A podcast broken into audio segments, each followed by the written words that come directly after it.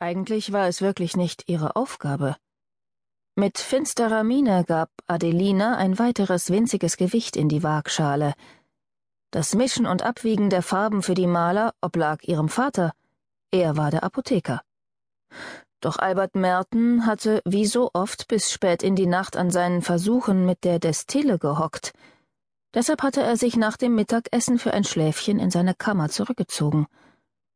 Vorsichtig schöpfte Adelina eine kleine Menge des Gemischs aus der Messschale, während gleichzeitig ihre Zungenspitze über die Lippen bis in den Mundwinkel wanderte. Mit einer ungeduldigen Bewegung strich sie sich eine Strähne ihres langen schwarzen Haars hinter das Ohr. Vorne am Fenster lagen die Kräuter, aus denen sie für die Gerbersfrau einen Blutreinigungssud bereiten wollte. Kalmus, Seifenkraut und Augentrost. Nur die Faulbaumrinde fehlte, das Sammelweib hatte keine mitgebracht.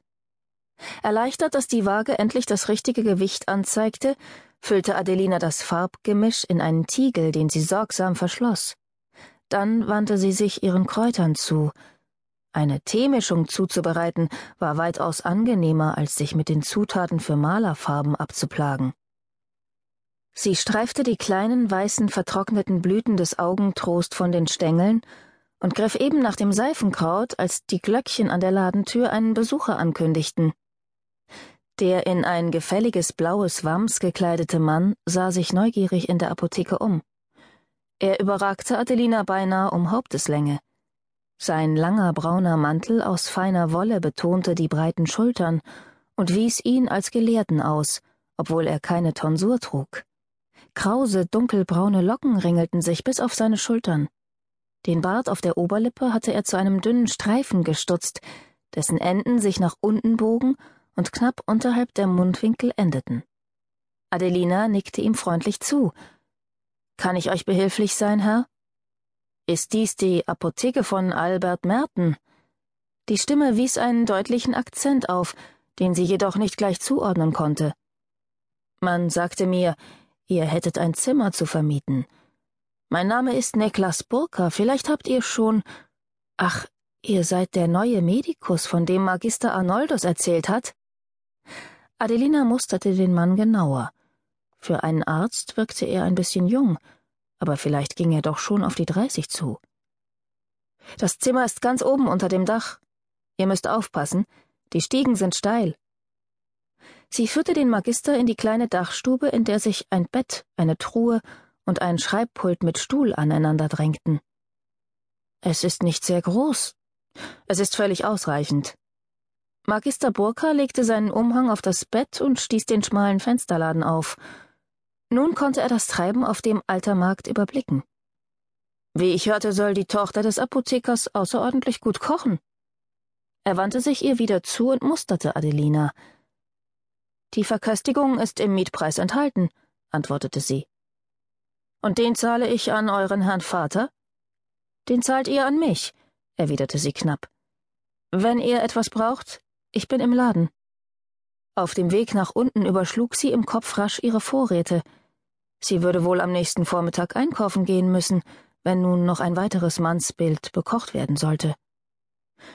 Das Zimmer unter dem Dach hatte lange leer gestanden, und sie war froh, es wieder vermieten zu können auch wenn ihr der forsche Herr Magister gleich auf die Nerven gegangen war. Obwohl die Apotheke viele Kunden versorgte, war manchmal das Geld knapp.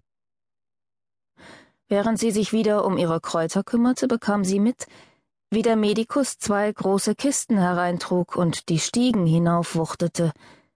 Da er ihre Hilfe abgelehnt hatte, kümmerte sie sich nicht weiter darum. Albert Merten verließ seine Schlafkammer erst, als es fast Zeit für das Abendessen war. Neugierig trat er neben seine Tochter, um einen Blick in den brodelnden Kochtopf zu werfen, der an dem großen Dreifuß hing. Was kochst du uns denn Gutes? wollte er wissen. Gemüsesuppe, antwortete Adelina, ohne sich umzudrehen. Sie hackte Kräuter und gab sie in den Suppentopf. Ah, schön. Mit gutem Hammelfleisch? Ohne Hammelfleisch, Vater. Es ist Freitag. Jetzt drehte sie sich doch um. Ihr Vater fuhr sich verwirrt durch den struppigen grauen Bart und hob die Schultern. Tatsächlich?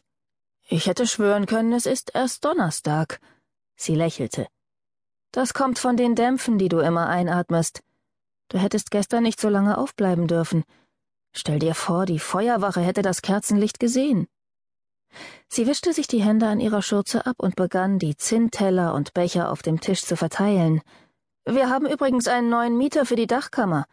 Der neue Medikus, von dem Magister Arnoldus berichtet hat, als er neulich hier war. Magister Niklas Burka. An den Namen erinnerte sich der Vater. Das ist gut, dann kommt ja Geld rein. Mir ist gestern nämlich ein Philosophenei zersprungen, und ich muss beim Glasbläser ein neues bestellen. Er lächelte so breit, dass sich um seine strahlend blauen Augen winzige Fältchen bildeten. Adelina seufzte. Vater, das Geld wollte ich sparen, um Stoff für Winterkleider zu kaufen. Vitus ist schon wieder gewachsen. Er braucht dringend neue Beinlinge und einen Mantel. Gleich viel, für ein Glas Ei wird es wohl reichen. Wenn ich keins bekomme, kann ich doch nicht mit meinen Versuchen weitermachen. Sie hörten Schritte auf der Treppe, und Augenblicke später betrat der Medikus die warme Küche. Schnüffelnd trat er an den Dreifuß und blickte Adelina über die Schulter. Ist es die Suppe, die hier so gut riecht? Adelina trat zur Seite und wies auf den Tisch mit den zwei Holzbänken. Setzt euch doch bitte, ich bin gleich fertig.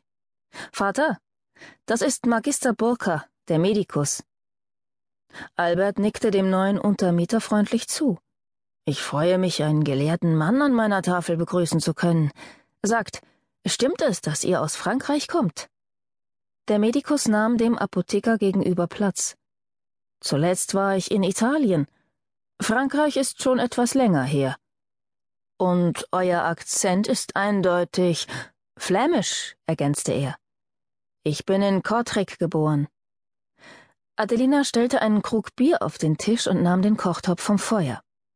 Ich hole nur noch Vitus. Er spielt draußen mit seiner Katze.